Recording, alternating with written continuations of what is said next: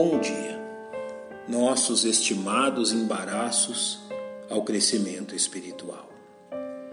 Viver o cristianismo com intensidade e progresso contínuo é o desejo declarado do Senhor para os salvos, como nos instrui a carta aos Hebreus, capítulo 12. Deixemos todo o embaraço e o pecado que tão de perto nos rodeia e corramos com paciência a carreira que nos está proposta. Ver-nos sendo transformados à imagem de Jesus, enquanto recebemos do Espírito Santo o poder contra o pecado, ao mesmo tempo que nossa mentalidade é transformada pela verdade das sagradas Escrituras, glorifique e alegra nosso Pai Celestial. Porém, tal qual o franzino Davi vestido da couraça do rei Saul, Muitos filhos de Deus não podem nem ao menos andar. Tamanha carga imposta pelos embaraços que voluntariamente carregam. Deixar os embaraços que impedem que corramos com paciência a carreira cristã deve ser um objetivo claro e urgente aos salvos. O que são esses embaraços? É tudo aquilo que, mesmo não sendo um ato pecaminoso, nos trava em nosso desenvolvimento espiritual. Paulo bem o descreveu em sua primeira carta aos Coríntios. Todas as coisas me são lícitas, mas nem todas as coisas convêm.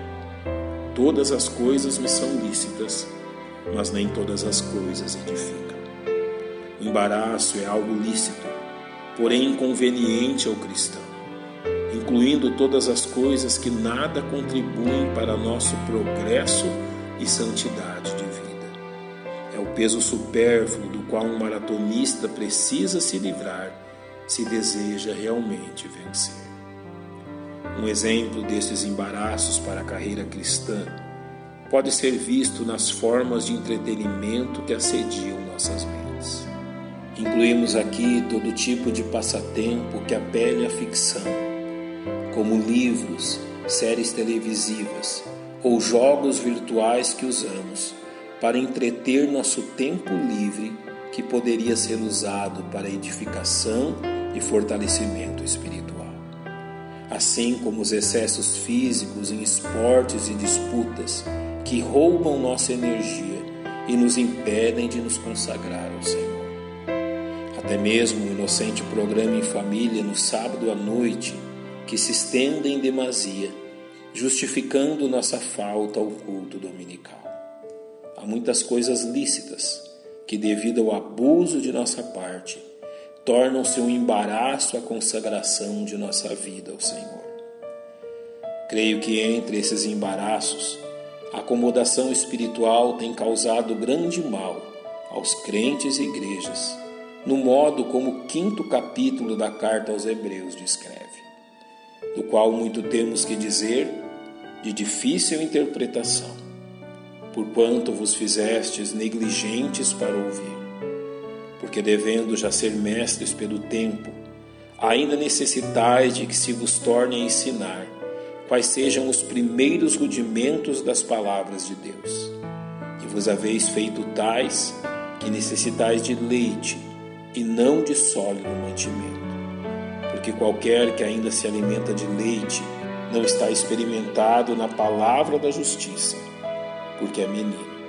Mas o mantimento sólido é para os perfeitos, os quais, em razão do costume, têm os sentidos exercitados para discernir tanto o bem como o mal. É perceptível como uma boa parcela do povo de Deus é descrito com exatidão nesse texto, referindo-se a tantos que, mesmo frequentando assiduamente as igrejas e não podendo ser acusados de pecados públicos, permitiram que a negligência em ouvir o que lhes é ensinado os mantenha em um estado infantil na vida cristã. Sendo urgente que abandonem a letargia e voltem a abrir seus ouvidos para a verdade. O apóstolo Paulo nos deixou uma preciosa lição em sua primeira carta aos Coríntios todo aquele que luta, de tudo se abstém. Os salvos precisam renegar sua estima a coisas que embaraçam seu desenvolvimento espiritual. para o bem deles e para a glória de seu Salvador. Pai, nós te louvamos pelo privilégio de ter comunhão contigo. E rogamos que o teu Espírito Santo nos leve ao discernimento de tudo aquilo que tem sido um embaraço a este privilégio. Pois em nome de Cristo oramos. Amém. Um bom dia e que Deus lhe abençoe.